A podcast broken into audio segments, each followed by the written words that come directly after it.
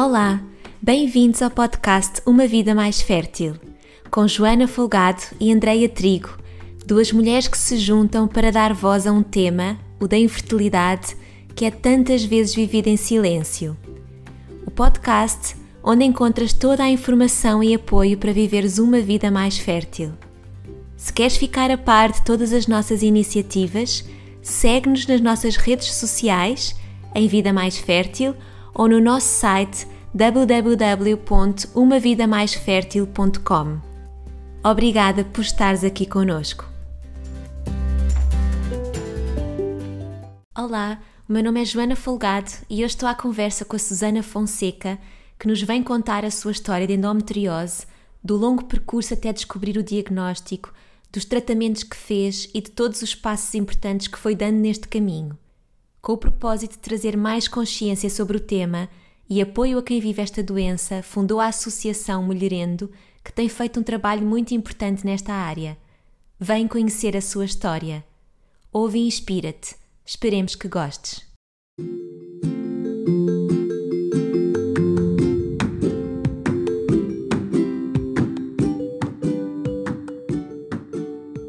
Obrigada, Susana, aqui por teres aceito Obrigada este, este pelo convite. convite.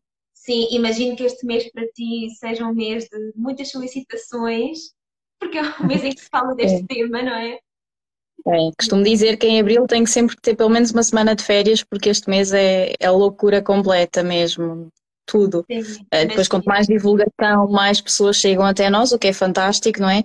Um, só que pronto, e-mails e mensagens tem sido assim mesmo uma loucura completa mesmo. Mas é bom, é bom sinal, é sinal que, que as pessoas estão à procura de ajuda um, e isso é positivo, que é isso que nós queremos, não é? Sim. Bem, eu estou desejosa de saber mais sobre o teu projeto, que já, que já vive há alguns anos, mas vamos falar sobre isso também, porque é um projeto que tem permitido muito aqui dar apoio a muitas mulheres, mas eu acho que era muito interessante poder ouvir um bocadinho da tua história. E eu sei que, imagino que a tua história, como a de muitas outras mulheres com endometriose, que tenham sido muitos anos de procura de um diagnóstico, mas com dificuldade de encontrar. É assim? Foi é assim é contigo? É, sim, foi. Foi. Um eu comecei com sintomas muito cedo, uh, praticamente após a primeira menstruação. Uh, ao início eram sintomas, pronto, toleráveis, com aquela medicação que, que há sempre em casa, não é? Um, só que depois, ano após ano, os sintomas foram piorando muito. E quando eu falo de sintomas, inicialmente eram mesmo só, só, que não é só, mas uh, eram cólicas menstruais, eram cólica intensa menstrual, mas que tomando uh, medicação uh, anti-inflamatório que, um, que acabava por, por resolver e eu conseguia fazer, pronto, o meu dia a dia. Uh, tinha também menstruações muito abundantes, uh, estava longos meses sem ter menstruação e depois, quando vinha, uh, tinha, sei lá, 10, 12 dias seguidos de menstruação. pronto, ou seja, tinha um ciclo muito irregular mesmo. depois, quando comecei.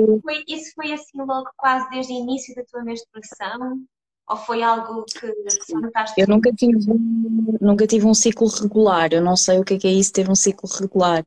Um, e, e, comecei logo, pronto, a notar, a notar isso, que, e eu achava muito estranho estar dois, três meses sem ter menstruação. Eu nunca conseguia prever, não é? Uh, às vezes no verão as amigas, ah, naquele dia, não sei o quê, não podemos ir à praia, porque depois havia muito estas coisas, das limitações, de não, não fazíamos determinadas coisas porque estávamos menstruadas, etc. Uh, ah, e eu nunca sabia uh, quando é que chegava, não, não fazia a mínima ideia mesmo, porque era, era sempre uma, uma lotaria completamente. Uh, sim, e, e depois mais tarde Uh, e talvez por volta dos meus 16 anos uh, as dores já eram mesmo muito, muito incapacitantes.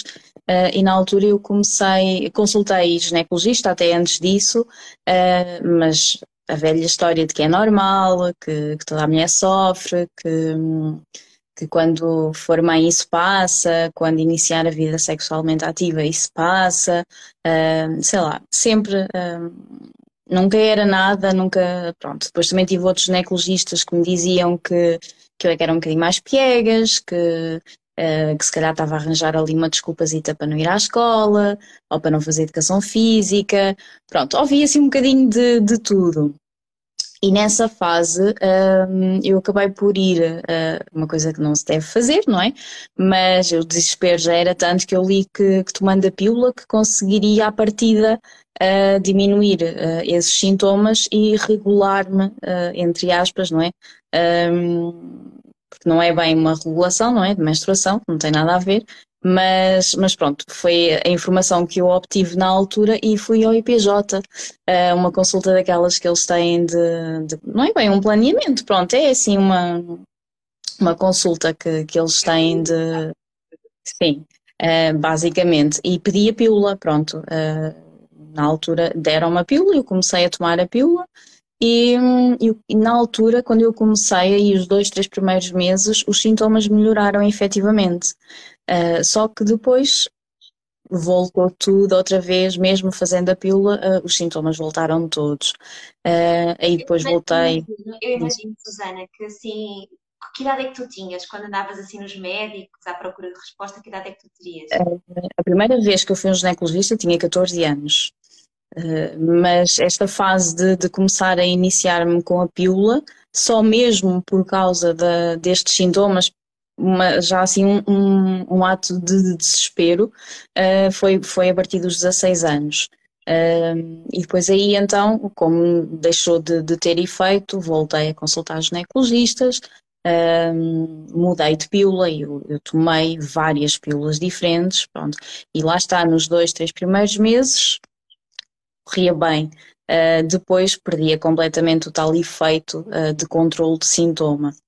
Um... É porque nessa altura eu imagino que a pessoa, quando está nas mãos dos médicos e eles também não sabem dizer, a não ser que a pessoa é piegas, a pessoa começa a acreditar que de facto é piegas, não é? Sim, sim, porque, sim, sim. Com tanto desconhecimento sobre isso, de repente isso passa a ser uma verdade. É muito difícil, é, é desafiante, não é? Confiar no corpo e no, no que ele está a dizer e depois ir a um médico que diz não penses nisso, que isso é uma coisa mental e irracional.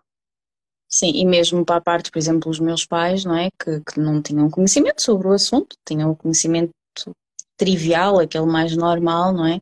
Uh, também ficam, ficavam assim um bocadinho naquela dualidade. Então, se o médico diz que é normal, não é? Se calhar está aqui a ser mesmo um bocadinho mais piegas, pronto. Uh, eu hoje compreendo isso, não é? Que, que eles não tinham conhecimento para, para, para mais, não é? Nós confiamos, hoje em dia eu acho que a nossa sociedade já não é assim tão cega ao ponto de confiar a 100%, ou seja, hoje em dia aquilo que o médico diz já não é uma lei, não é? Uh, mas há 20 anos atrás uh, ainda era, o médico, é, o médico dizia era uma lei, ninguém punha em causa, nem se atrevia sequer a pôr em causa aquilo que, que nos era dito, não é? Hoje em dia também há acesso a muito mais informação e as pessoas pesquisam, não é? Sim. E, portanto é mais fácil. Naquela altura imagino que não fosse assim, não é? Ainda me lembro, era mais enciclopédias, aquelas enciclopédias de saúde sim, sim, sim, que os pais tinham. Sim. A internet era uma novidade, não havia nada destas coisas ainda, pelo menos para nós, não é? Uh, não havia assim nada deste conhecimento uh, disponível. Uh, depois, por volta aí do, dos meus 20 anos, talvez, descobrimos na internet, aí já foi na internet, que no Dr. Google, que havia então endometriose que, que correspondia um, aos sintomas que eu tinha, porque nessa fase um, eu já tinha sintomas. Uh, eu, todos os meses eu tinha sintomas de infecções urinárias, um, depois eu fazia uh, as análises à urina e não tinha infecção urinária, portanto só tinha os sintomas, não tinha, não tinha presença de bactéria. Tinha, sempre que estava menstruada, tinha muitos problemas intestinais, cólicas intestinais fortíssimas, prisão de ventre, assim, uma coisa eh, mesmo horrível, uh, que depois, por exemplo, de manhã eu tinha uma prisão de ventre que eu não conseguia mesmo de todo fazer, e por exemplo, ao final do dia, nesse mesmo dia, eu estava com um quadro de diarreia que parecia que tinha tomado laxantes e sem tomar nada para, para aquela prisão de ventre. Um, cheguei a falar disso também a médicos e lembro-me de uma médica me dizer que ah, isso é normal, porque nós mulheres, quando estamos menstruadas, comemos muita porcaria, portanto os intestinos ficam todos doidos. E eu, pronto, está bem, se calhar tem razão, mas depois, por outro lado, eu nem comia uh, nessa fase, porque eu tinha tantas dores e, e enjoos e, a sensação era, de mal-estar era tanta que eu praticamente nesses dias não comia. Uh, portanto, também não, não era por aí, mas lá está. Também não era explicação, mas foi-me dada também essa explicação. E então, quando descobri uh, a endometriose na, na internet, voltei novamente a uma ginecologista e falei da doença. E, e lembro-me que ela me disse: Ah, pode ser, pode ser, mas se for também não há nada a fazer. E eu, oh meu Deus. Agora que tenho o diagnóstico, não, não há solução possível. Pronto, foi, foi aquilo que ela me disse, foi que podia ser, uh, na altura ainda me disse, nessa altura já devia ter os meus 20, 21 anos, eu lembro-me que andava a estagiar uh, e, e, tive esta consulta ali no intervalo depois do estágio e antes de uma reunião uh, que tive de, com, com a orientadora de estágio. eu estava a estagiar, eu sou professora de primeiro ciclo, não estou a exercer, mas tenho a licenciatura em professora de primeiro ciclo, então estava a estagiar numa escola com meninos de terceiro ano. Um, e lembro-me que foi essa reunião, nesse, essa uh, consultantes da reunião, e que a médica fez questão de me dizer: ah, ainda a semana passada tirei outra a uma senhora que acho que tinha isso, mas assim, acho que tinha isso. E eu, ok. Uh, e depois só me disse que se for, não há nada a fazer. Quando quiser engravidar, vai ser muito difícil, aviso-lhe já. Ela assim, mas super um, despachada, super sem, sem empatia nenhuma, sem ali um, Nada, zero. Uh, assim, como se me tivesse a dizer: uh, olha, para fazer aquela receita daquele bolo, os ovos, farinha, mas assim mesmo uma conversa tão. E, e eu fiquei sentada a ouvir, assim um bocadinho em choque, não é? Sem fazer grandes perguntas, e ela depois só me disse: olha, faça a pílula, continua a fazer a pílula, quando quiser engravidar, se pode ser que consiga, mas se calhar não vai conseguir. Mas olha, venha cá que nós fazemos aí uns tratamentos e, e depois logo se vê. E depois ainda me disse, mas avise-me já que esses tratamentos, olha, vai ficar cheio de pelos. E eu, está bem. assim, tudo numa consulta. Pronto, eu saí, paguei a consulta, cheguei ao carro e desabei completamente, porque aquilo foi assim, toda aquela informação, assim, a frio, sozinha naquela consulta, um, e foi assim um.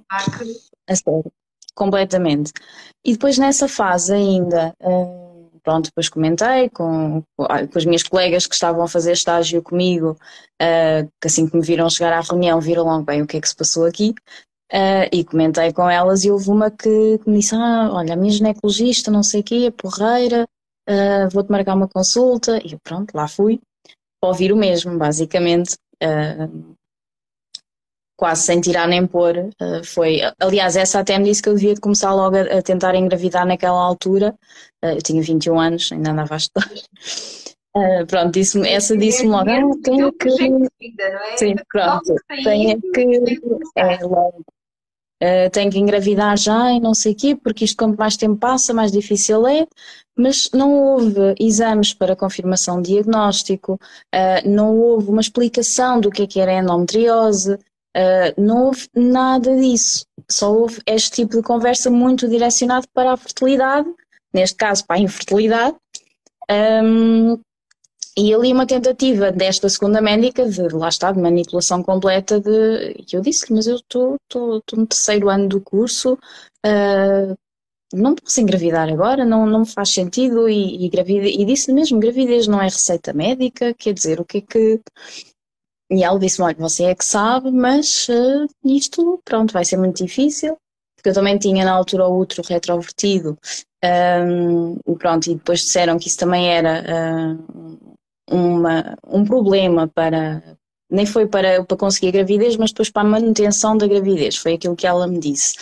Um, e pronto, aquilo foi tudo muita informação, mas sem informação real, não é? Sem, sem nada que me permitisse depois melhorar tem informação? Nada. Nada. E nessa fase eu lembro-me que, que desisti. Literalmente, aquilo que estavas a dizer há bocadinho, que, que chega a uma altura que, bem, eu se calhar é que estou mal aqui no meio disto tudo, então desisti por simplesmente procurar mais respostas, mais médicos, eu não quero saber mais nada disto, não, pronto. Então, pronto, andei talvez um ano a encharcar-me em medicação, literalmente, porque cada vez as dores eram piores, mesmo, mês para mês as dores eram piores.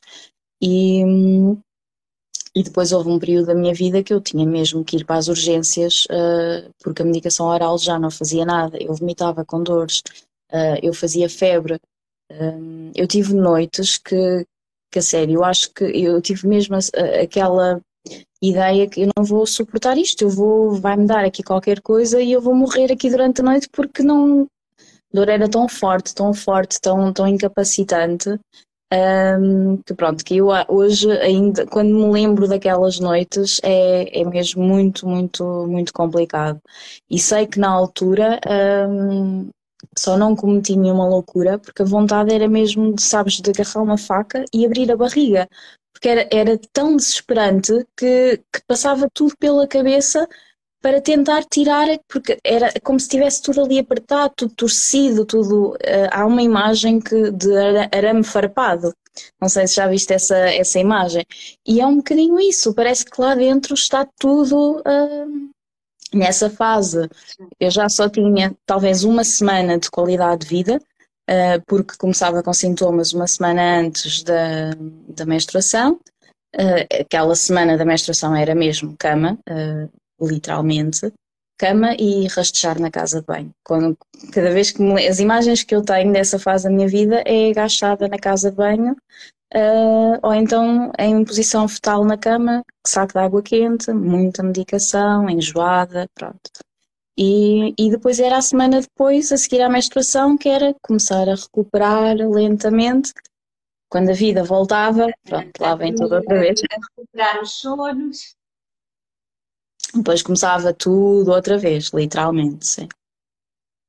E pronto, e, e mesmo nas urgências. Quando ao hospital das urgências e tudo, nada. Faziam uma ecografia, diziam que estava tudo bem, tudo ok, não havia problema nenhum. Um, pronto, estava, estava tudo bem, davam medicação e, e pronto, ia para casa. Estava ali umas horas só, a medicação fazia algum efeito na altura, quando, quando, estava, medic, quando estava medicada. E, e pronto, mas depois, passado umas horas, perdia novamente o efeito. Mas houve uma fase da, da minha vida que eu, eu não digo todos os meses, mas quase todos os meses eu ia parar às urgências do hospital porque não conseguia mesmo, era, era incapacitante de, de tal forma. Uh, eu mordia-me com as dores que tinha, uh, naquela tentativa de transferir, sabes, a dor para outro sítio. Para... para ver Sim, mesmo. Lidar com aquilo. Uhum. Sim. Incrível. E depois, conta, conta como é que. Depois foi também na internet, uh, na altura uh, eu sempre tive, tive blog, sempre gostei muito de escrever, então na altura tinha, tinha um blog, daqueles, no tempo dos blogs em que as pessoas partilhavam, como hoje partilha no Instagram, né? na altura era um blog, e escrevi um texto assim meio desesperado sobre o assunto e houve vários comentários de pessoas a sugerirem médicos assim, uma lista gigante de vários eh, ginecologistas e o que é que eu fiz? Fui pesquisar cada um deles e ver se algum deles, porque eu aí tinha quase já a certeza que eu tinha mesmo endometriose, apesar de não ter nenhum exame que me dissesse que tinha endometriose, eu tinha a certeza absoluta que era isso que eu tinha. E então comecei a pesquisar daqueles nomes, daquelas sugestões, se haveria algum que, que fosse mais indicado. E encontrei efetivamente um uh, que tinha diferenciação uh, no tratamento de endometriose. E depois pensei, ah, porque é que eu nunca vi isto antes, não é? E marquei uma consulta. Não é que está acessível, só que nós não, não conhecemos. Não, e marquei uma consulta e, e, pronto, e só na primeira consulta, que para já ouviu tudo o que eu disse, o médico, um, o médico que, que, mal falou, só ouviu e escreveu, ouviu e escreveu. Todos os sintomas que eu disse, ele registrou tudo e não pôs em causa nada daquilo que eu disse. Uh, não, não arranjou desculpas baratas, como eu costumo dizer, para, para nenhum daqueles sintomas. E depois disse-me, ok, vamos observar. E na observação, ele viu logo, ok, aqui está um tumor no seto retovaginal e isto está caótico. E eu gritei naquela observação, porque ele, ao tocar-me no tumor do septo retovaginal, aquilo foi uma dor terrível mesmo. E depois eu pergunto-me como é que os outros médicos todos nunca tinham visto que estava ali alguma coisa que não pertencia, não é? Porque um dos sintomas que eu, que eu também tinha era, de repente, do nada, a sensação que tinha uma faca pelo reto acima, uma dor muito aguda, uh, que de repente uma pessoa fica assim, aquela dor é assim uma dor mesmo muito forte, mesmo muito, muito aguda, e, e depois passa. De repente parece que estamos a levar assim um choque, sabes? Ficamos até sem ar, e, e foi essa dor que eu senti quando ele me tocou naquela zona. E, portanto, aquilo estava ali, não é? Os outros médicos também poderiam ter, ter visto. Isso. Não é? Olha, e agora lembrei, e... Susana, e, e, e dores nas relações sexuais, também tinhas? Também. Também. Por causa exatamente dessa, dessa zona e também na, na, na penetração mais profunda tinha dor quando tocava na, na zona do útero, porque também tinha a adenomiose. Uh, pronto. E, hum, portanto, era tudo Tinhas um quadro assim de sintomas. Era o quadro todo. Tinha, tinha. Uh, e, e, lá está, depois dessa consulta ele mandou-me fazer vários exames, fiz, fiz uma ecografia uh, endovaginal uh, mais detalhada, fiz uma ressonância magnética, fiz uh, colonoscopia, fiz um uroataque, ou seja, fiz assim um, análises clínicas, ao CA 125 e, e mais algumas, e, e, pronto, e lá veio o diagnóstico. Sobre isso, sobre isso de exames. O, o, Sim. E como tu já tens também muita informação sobre este tema, o facto de não ser diagnosticado numa ecografia não significa que não exista, não é? Sim, porque eu tinha feito, eu quando ia ao hospital faziam ecografias. Um, aquilo que acontece muitas vezes é que para, para além de não haver uma preparação, por exemplo, estas ecografias que esta ecografia que eu fiz na altura, uh, o médico pedia sempre um, uma limpeza intestinal um bocadinho antes, um clister. Um, e isso ajudava a que ele tivesse uh, melhor uh, mobilidade e, mais, e conseguisse visualizar. E depois há, há, outra questão: é que se, se o médico não souber o que é que está à procura, ele não vai achar, não é? E, e, infelizmente isso hoje também ainda acontece. Há muitos, há muitos médicos que, que, não, pronto, que não conseguem detectar a doença e, e, por isso é que há muitos exames que, que não apresentam nada. E acontece o mesmo precisamente na, na ressonância magnética. Uh, os protocolos, por exemplo, do, dos locais onde, onde existem equipas de, de, de, endometriose, há um protocolo para a realização da ressonância magnética que, que implica jejum, implica limpeza intestinal que começa no dia anterior, uh, implica no dia contraste, e não é só contraste venoso, muitas vezes é contraste anal e contraste vaginal, e é todo este este protocolo, não é? Que permite depois o exame ser conclusivo e, e ver aquilo que os outros não, não veem, porque acontece muito frequentemente, muitas pacientes dizem, ah, mas já fiz ressonância magnética e não, não viram nada, está tudo ok. E depois quando vão realizar a ressonância uh, com um protocolo destes, Uh, e com imagiologistas que estão mais direcionados não é, para o diagnóstico, está lá tudo. Também pode não acontecer, atenção, mesmo uh, com estes protocolos, esta doença é, neste aspecto, é terrível, porque, porque às vezes ela não, não aparece mesmo nem na ressonância magnética, nem noutros exames, e não quer dizer que ela não esteja lá.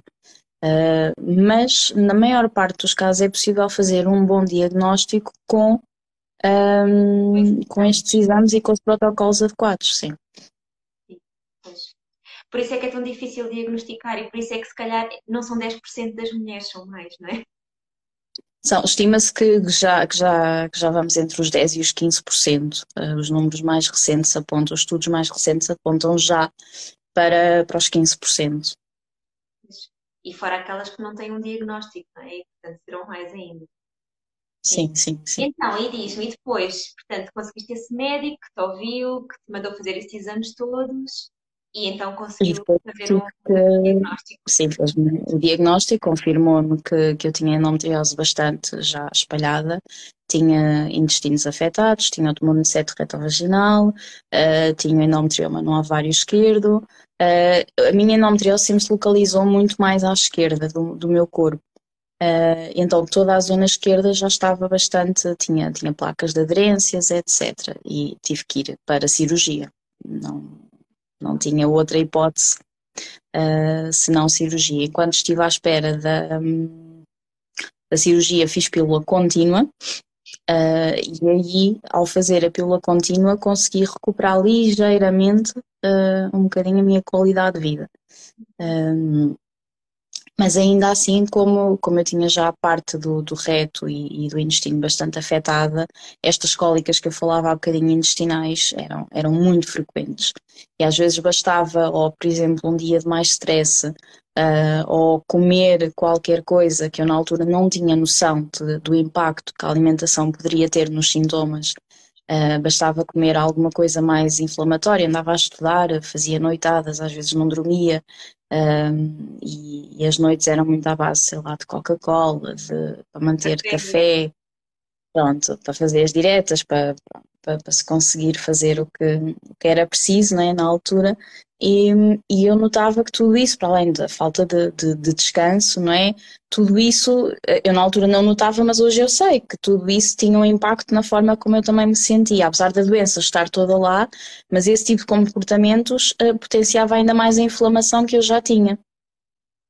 Uh, pronto, então depois fiz uma cirurgia. Uh, essa cirurgia foram seis horas de bloco operatório. Foi assim, foi, foi, pronto, foi, foi complicado. E hum, nessa cirurgia o médico conseguiu limpar o máximo possível da, da doença. Não precisei de fazer uh, corte do intestino, porque ele conseguiu limpar o exterior, porque ainda não estava uh, por dentro, estava só na, na, na parte exterior. E, hum, nessa altura já tinha uma coisa, por exemplo, que não apareceu nos exames que eu fiz no Urotac, uh, dizia que a parte do, da, dos rins e a bexiga e os urtérios estava tudo impecável, mas não estava.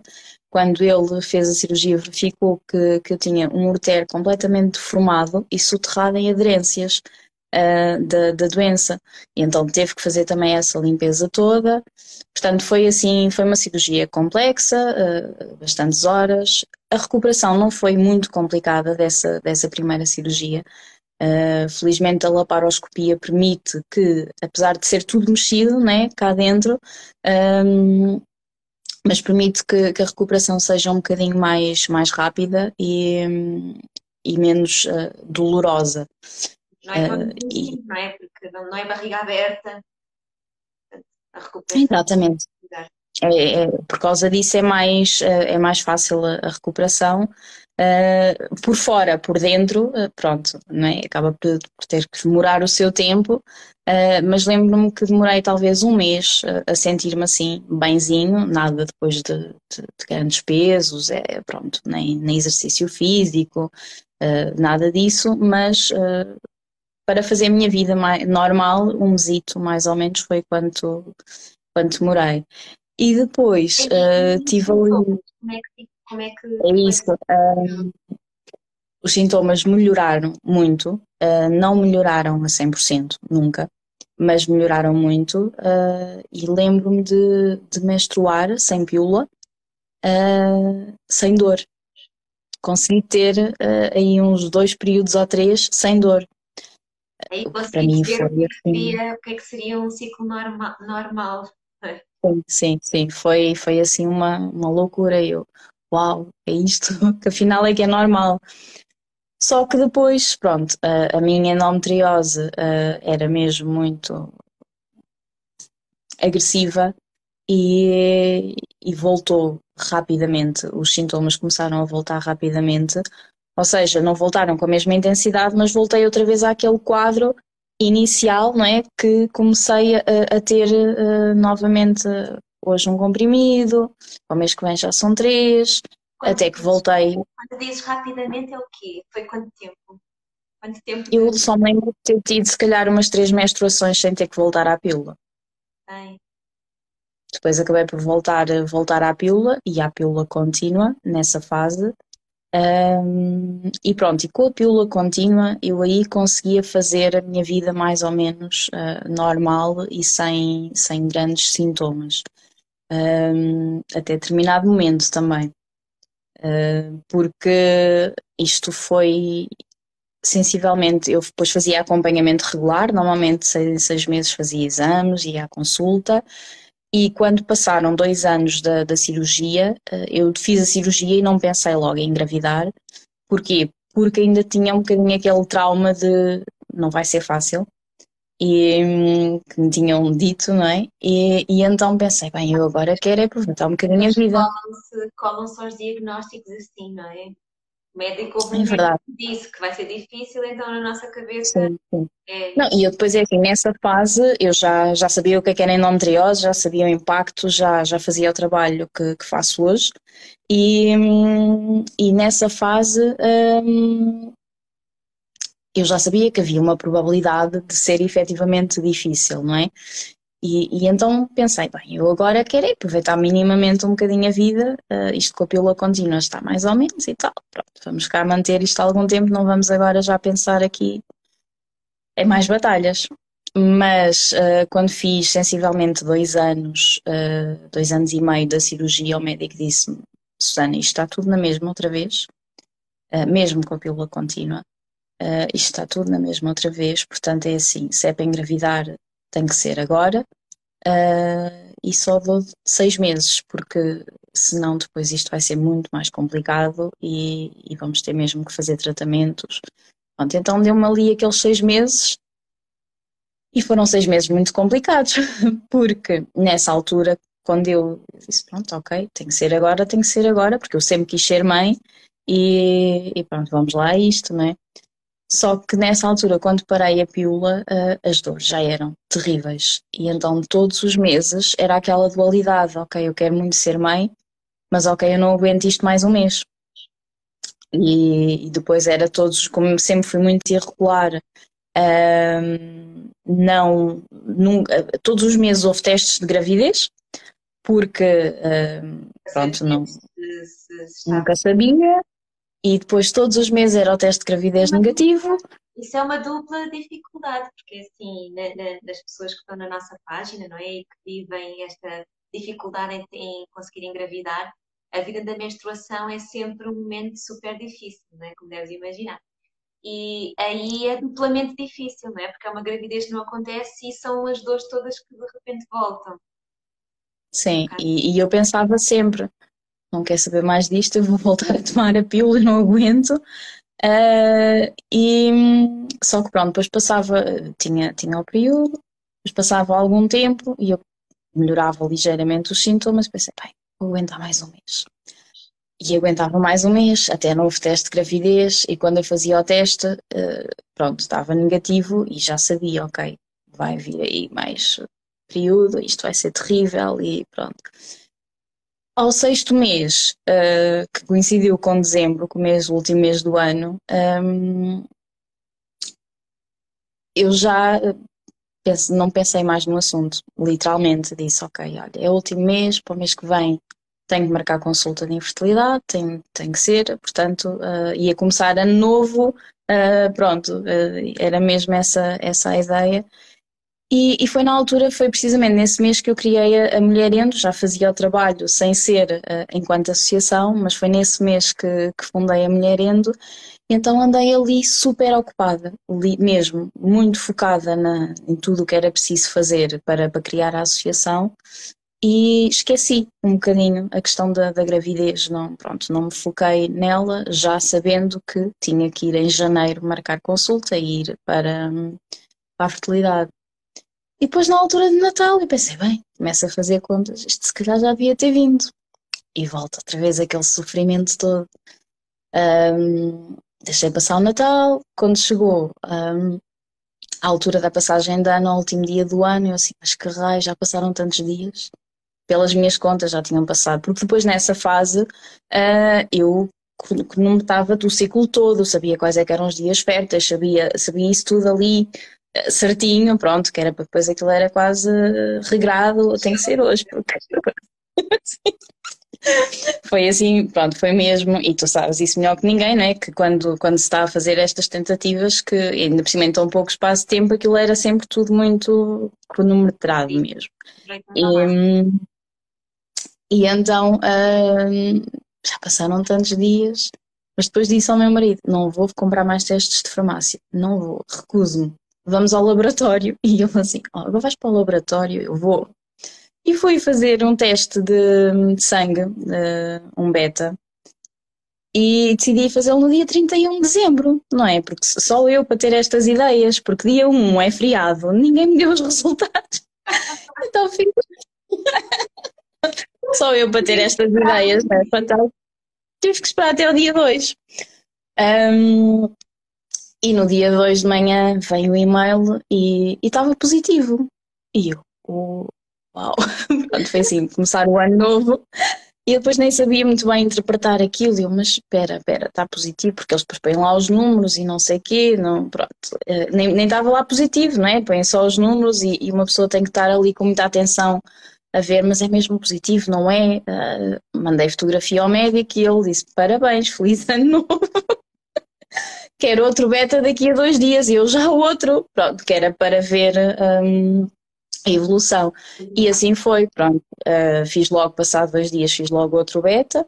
Uh, passado dois dias, não do primeiro, né? Porque entretanto depois fiz, passado talvez uns cinco dias do primeiro é que fiz, é que fiz o segundo beta e já estava bem mais confirmado, né? E depois passado pouco tempo também ele quis logo uma ecografia para ver como é que, como é que as coisas estavam e estava tudo.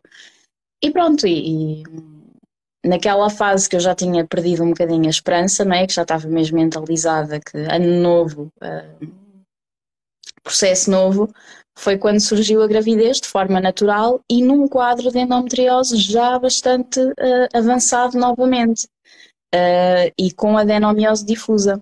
Portanto, muitas das vezes as mulheres perguntam: Ah, tenho adenomiose, é muito difícil, não é? Pode ser, pode não ser. Às vezes a maior dificuldade é mesmo na implantação. E foi por isso também que o meu médico na altura teve aqueles cuidados todos de, de querer logo ver a ecografia muito cedo para ver se estava tudo, tudo ok. Um, ainda, eu acho que são muitas ideias formadas não é? em relação à endometriose e tu deves, deves ter, receber muitas perguntas. Sim. Mas há muitos, há muitos mitos, não é? Quase de, de endometriose significa que eu nunca vou conseguir ser mãe forma natural ou ser mãe mesmo, não é? Ainda existe sim, muito sim, isso, sim. não é? Existe, é que... uh, mas é assim, mais só mitos, 30. Mais, sim, que mais mitos é, é que tu vês assim uh, presentes com a endometriose? Eu acho que da, da, infertilidade é o que está assim mais, uh, mais, mais patente. eu acho que as pessoas, quando se fala em endometriose, associam logo a infertilidade. Pronto. E, e depois há o outro mito que é a gravidez vai curar isso tudo. Ainda há muito este mito de que a pessoa, quando engravida, que depois passou tudo. E não é, não é de todo verdade, não é? Um, foi. Aquilo que acontece é que quando, quando, durante a gravidez, à partida, não temos tantos sintomas da, da doença, não é? E, e depois a amamentação, em muitos casos, portanto, estamos ali mais alguns meses uh, em que, na maior parte das mulheres, pronto, nem todas, mas em, muitas mulheres estão, uh, durante o período da amamentação, também não menstruam. Uh, portanto, é, ou seja, são nove meses, mais uns dois ou três ou quatro, um, e dá ali, se calhar, uma falsa ilusão de cura não é, deste tempo todo sem sintomas da doença. Para além disso, depois existem ainda alguns casos de mulheres que engravidam um, logo, passado pouco tempo de serem mães também, a primeira vez, e, e muitas das vezes temos aqui às vezes dois, três anos sem, sem sintomas, não é? Sem sintomas da, da doença. E, e, por isso é que se cria muito esta falsa ideia de que a gravidez um, cura, cura, cura a doença. Um, pronto, eu depois engravidei, tive, tive uma gravidez uh, praticamente normal até às 19 semanas mas uh, depois uh, fiquei, fiquei de cama e cama sofá, sofá cama, porque comecei muito cedo com, com contrações. Um, e aí poderá ser, uh, poderá ter sido por causa da adenomiose. o meu útero estava constantemente a contrair. E pronto, e então aí tive que, que, que ter, que ter esse, essa precaução e, e, consegui, mesmo assim, consegui levar a gravidez até às 37 semanas e um dia, uh, mesmo ali aquele limite, e tive que fazer cesariana porque hum, na altura, uh, para além das contrações, o meu útero não, não dilatou uh, tão da forma hum, normal que seria, que seria expectável, e, e a minha filha não conseguiu dar a volta. Uh, então estava sentadinha, quietinha no sítio dela e como eu já tinha outro tumor na altura no septo retovaginal uh, e tinha todas as aderências, era, era assim um bocadinho irreal tentarem uma, uma, uma, uma versão externa para, para virar e, e tentarem também um parto uh, com ela sentada. Era, era pronto, irreal no meu quadro. E então partimos logo para, partimos logo, salvo seja, foi quando ela, quando se rebentaram as águas, é que foi para, para a cesariana. Nessa cesariana uh, fui também operada, uh, porque os médicos que me fizeram a cesariana nunca tinham visto nada assim. Disseram mesmo que eu fiz no outro hospital e não no hospital onde, onde era acompanhada pela endometriose. Sim, uh, os médicos que me fizeram a cesariana ficaram espantados porque disseram que nunca tinham visto nada assim, com, daquele, daquela forma. Um, e disseram-me que, e eu só dizia, não, mas fechem, fechem, porque eu sei que tenho que ser operada, porque eu já sabia isto antes de engravidar, não é? Um, e eu estava consciente, estava acordada, uh, eles levaram a minha filha e eu fiquei ali, barriga aberta, eles a operarem-me e eu a comunicar com eles. Uh, e eu só pedia, não, mas fechem, porque eu sei que tenho que ser operada, portanto, assim que eu recuperar disto, eu depois vou ao meu médico e, e o médico vinha, levantava o lençol e falava para mim, tenha calma tenha calma, mas nós não podemos fechar isto assim, porque está tudo colado umas coisas às outras, não, não podemos fechar. E eu a rezar para eles não me. Eu depois só dizia, não, mas olha, não me tirem nada, está bem? Não. Pronto. Entrei ali um bocadinho em pânico, eh, porque sabia que não estava com uma equipa de especialistas em endometriose, tanto é que eles nunca tinham visto nada assim, e, e, acabei por, por entrar ali um bocadinho também em pânico, não é? nesse, nesse momento, mas pronto, eles fizeram o melhor que, que conseguiram, não me tiraram peças nenhumas, como eu na altura disse. Um, tive uma recuperação muito, muito dolorosa. A minha cicatriz era enorme, um corte gigante, e foi uma recuperação muito dolorosa da cesariana. Um, e depois, lá está, com a amamentação consegui melhorar ali um bocadinho os sintomas uh, que tinha, e passado pouco tempo tive que, que, voltar à toma da pílula, porque não, pronto, assim que comecei a menstruar foi, foi novamente para esquecer e tive que voltar outra vez à, à toma da pílula. Nessa fase foi quando eu descobri o impacto uh, mais a sério da alimentação uh, nos sintomas. Eu estava com curiosidade de perguntar isso. O que é que tu, à data de hoje, não é? sabes que, que, te, que, te, que pode ajudar, não é? A nutrição ou outras terapias. Uhum. Eu nessa altura descobri a parte da alimentação porque comecei a estudá-la para a introdução alimentar da minha filha. E comecei a perceber que se não era bom para ela, também não seria bom para mim, basicamente. E, e depois comecei a investigar, a estudar mais e, e percebi que há, que há alimentos uh, inflamatórios, alimentos anti-inflamatórios, um, e, e, comecei a fazer uma, uma alimentação mesmo muito, muito restrita. Uh, eu já não consumia lácteos porque eu tenho mesmo intolerância um, à proteína do, do leite e, já não consumia lácteos, mas depois tentei fazer ali uma restrição de, de glúten, carnes vermelhas, uh, processados, açúcares. Uh, basicamente é isso, e assim de repente, quando a gente diz isto, pensa-se logo, então não podemos comer nada. Pronto. Uh, e descobri uh, um mundo novo de alimentos. Eu não conhecia quinoa, uh, eu não conhecia bulgur, eu não conhecia trigo serraceno, eu não conhecia uma data de, de, coisas, né? Eu nunca tinha feito um chá de gengibre, sei lá, coisas para mim hoje são, são rotina, né? Eu na altura eu não, não conhecia, pronto, isto é em 2014 não foi assim há tanto tempo, né? mas para mim eh, não, pronto, não, não conhecia nada desses alimentos, não faziam parte de, do meu dia a dia, não faziam parte da minha rotina e acabaram por, por entrar uh, na, minha, na minha rotina. E, e, a verdade é que eu notei, uh, fazia a pílula, pílula contínua, mas uh, eu sentia-me bem. mantinha algumas dores nas relações sexuais, isso mantinha, mas de resto um, conseguia controlar uh, os sintomas com, com a pílula e com a alimentação. Uh, quando fugia às vezes assim um bocadinho uh, a alimentação, notava logo que havia ali crise, principalmente na parte intestinal. Era era matemático, pronto. Um, depois, uh, dois anos depois. Uma boa bússola, não é? Para tomar. Era, sim.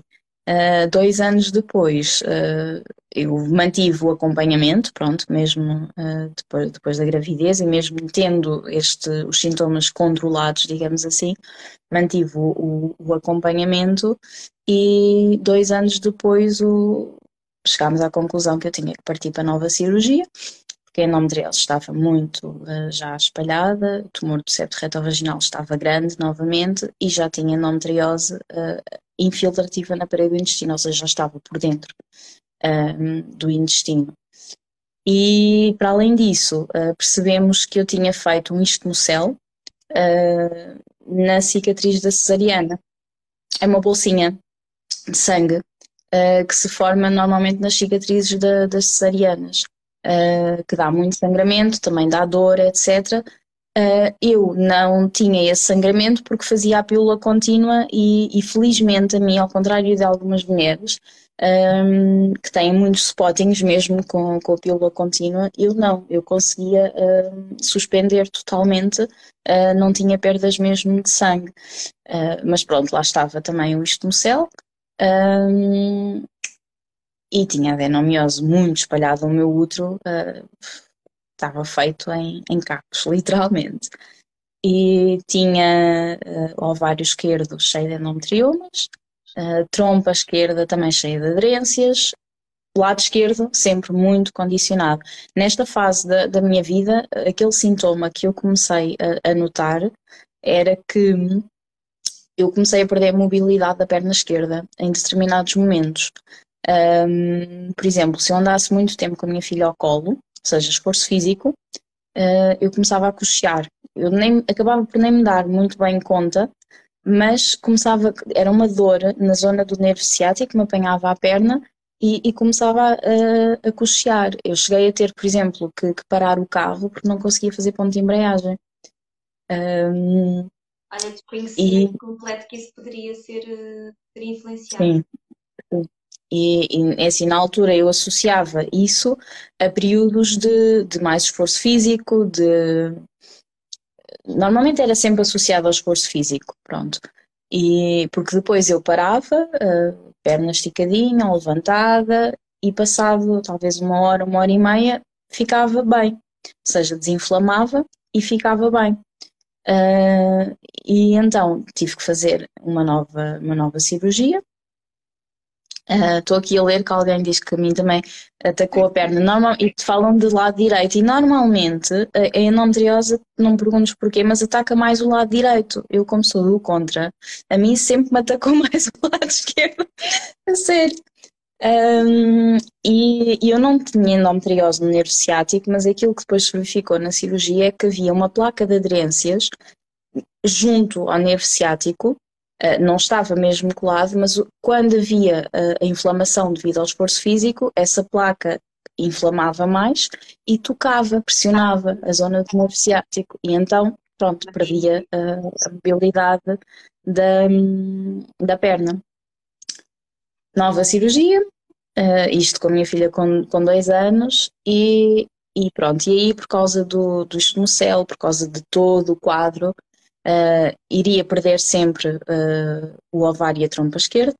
Uh, e decidimos que, que, no meu caso seria melhor, por causa da, da adenomiose e também do, do estomocel, retirar o útero.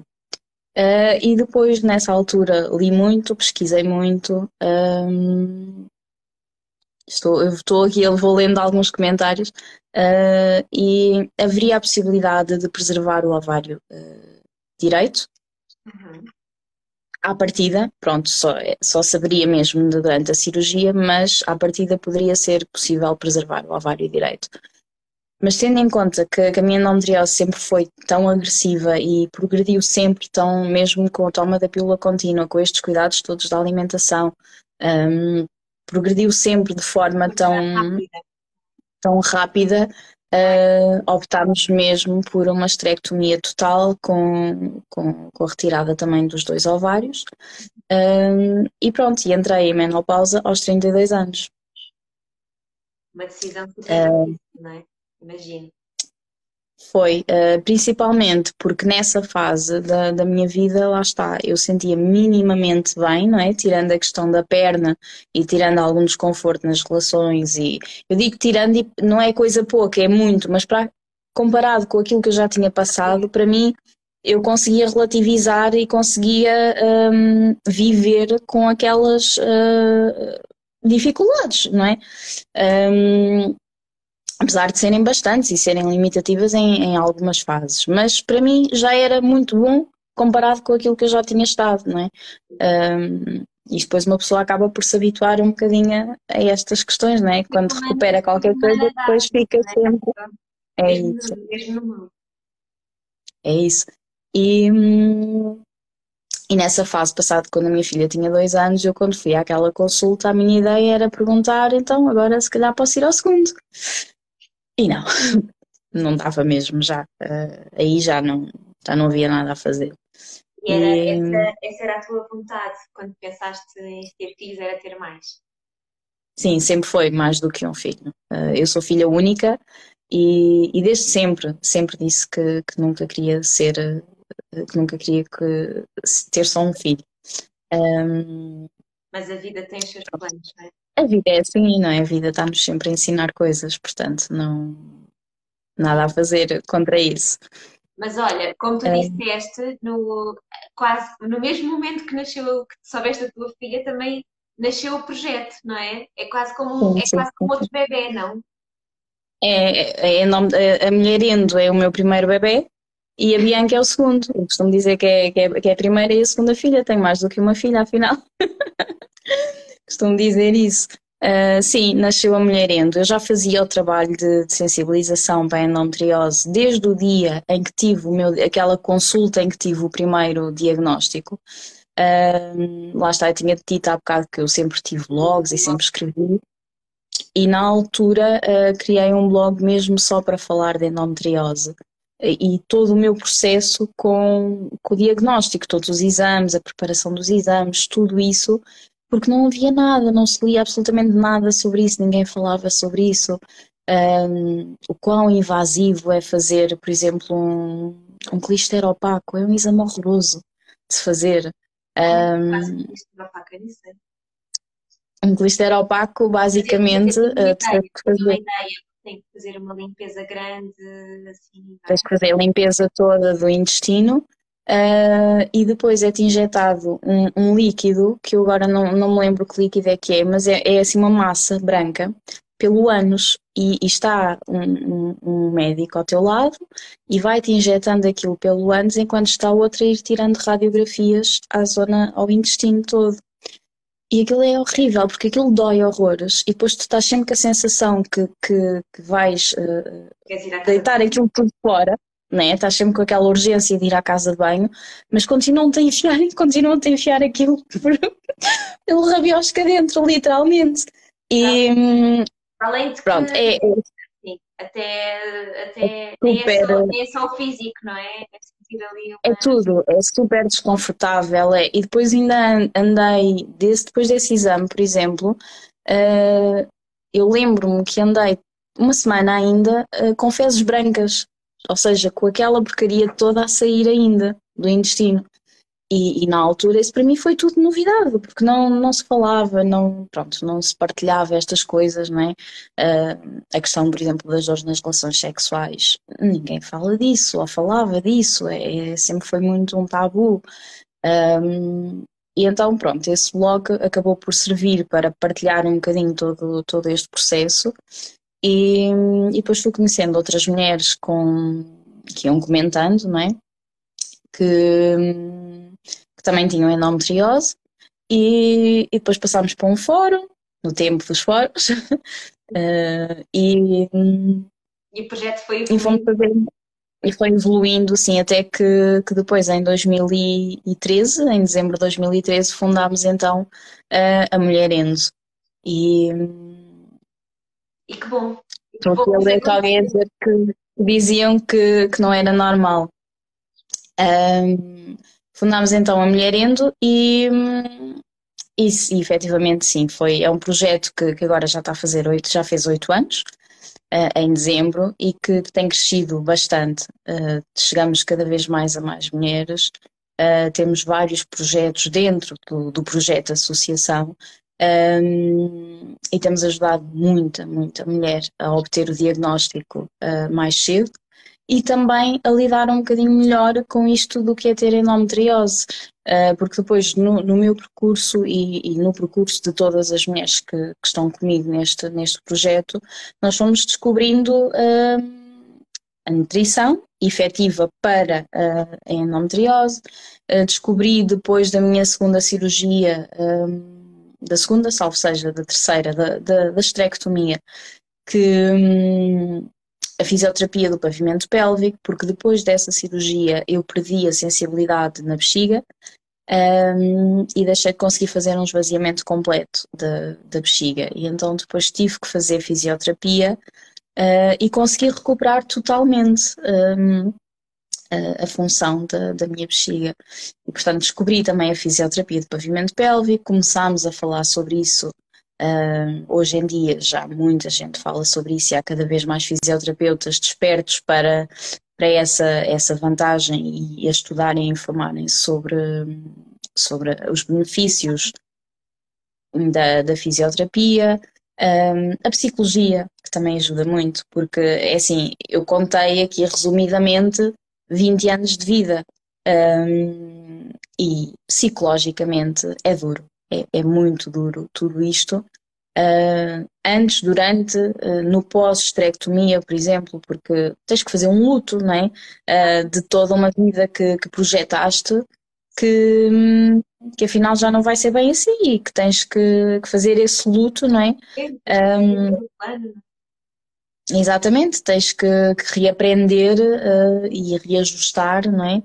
Um, e depois também, uh, quando falamos numa esterectomia que depois uh, resulta em, em, menopausa, porque quando é só retirada do útero, a mulher não entra logo em menopausa, né?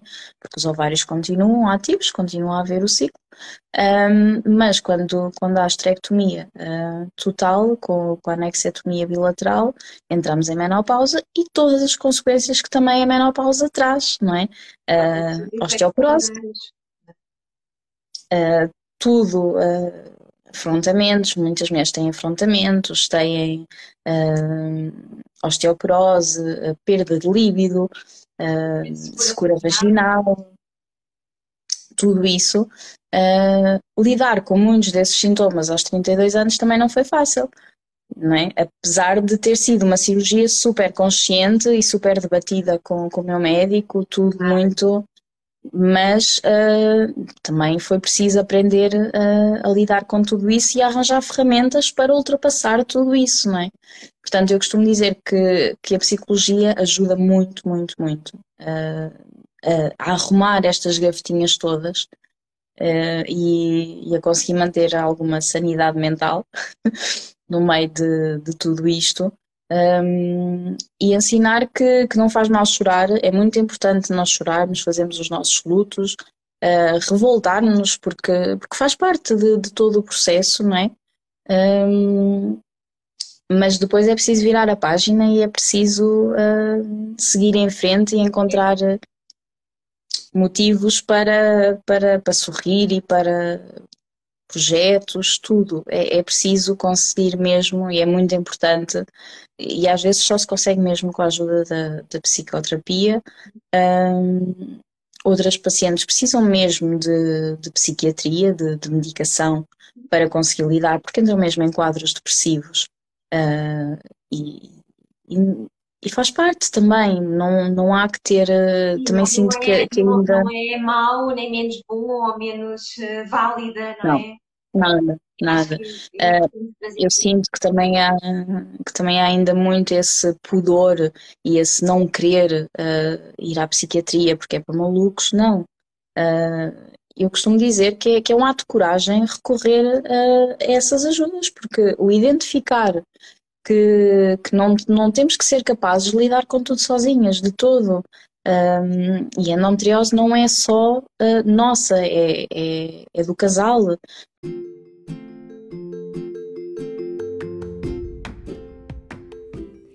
por hoje é tudo. Obrigada por teres ouvido este episódio. Deixa-nos os teus comentários, sugestões e perguntas. Estamos aqui para te ajudar a viveres uma vida mais fértil. Segue-nos nas nossas redes sociais, em vida mais fértil e não percas o próximo episódio. Até já!